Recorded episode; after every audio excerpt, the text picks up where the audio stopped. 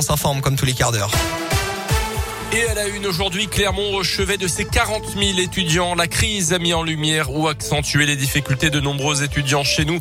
Beaucoup d'entre eux que très peu de ressources et ont été privés de leur emploi dans la restauration ou l'animation au gré des confinements successifs. De nombreux dispositifs d'aide existent pourtant, mais il n'est pas toujours facile de s'y retrouver. Alors pour centraliser les aides autour du logement, de l'alimentation, du sport ou de la culture, la ville de Clermont a mis en place une page dédiée sur son site.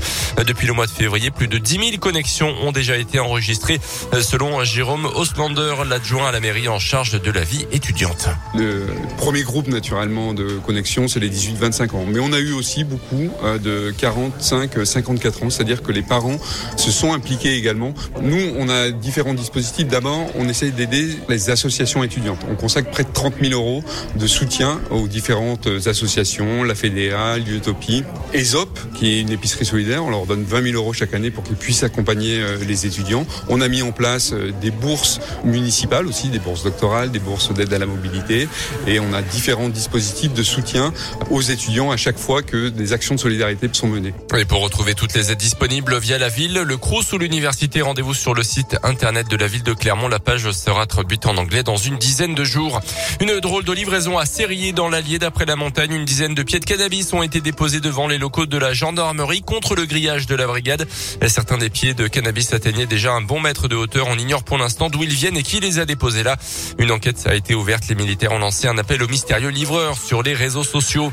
Les transports régionaux bientôt gratuits en Auvergne-Rhône-Alpes pour les accompagnants de personnes en situation de handicap. Mesure votée la semaine dernière en commission. Une mesure qui entrera en vigueur le 1er janvier prochain sur les TER mais aussi les cars régionaux. Il suffira pour les accompagnements d'une personne titulaire de la carte mobilité inclusion de retirer leur titre de transport gratuit, que ce soit au guichet, en billetterie automatique ou bien sur Internet. Dans l'actu également, l'Elysée dénonce la négligence et la malveillance de professionnels de santé après la fuite hier du pass sanitaire d'Emmanuel Macron sur les réseaux sociaux.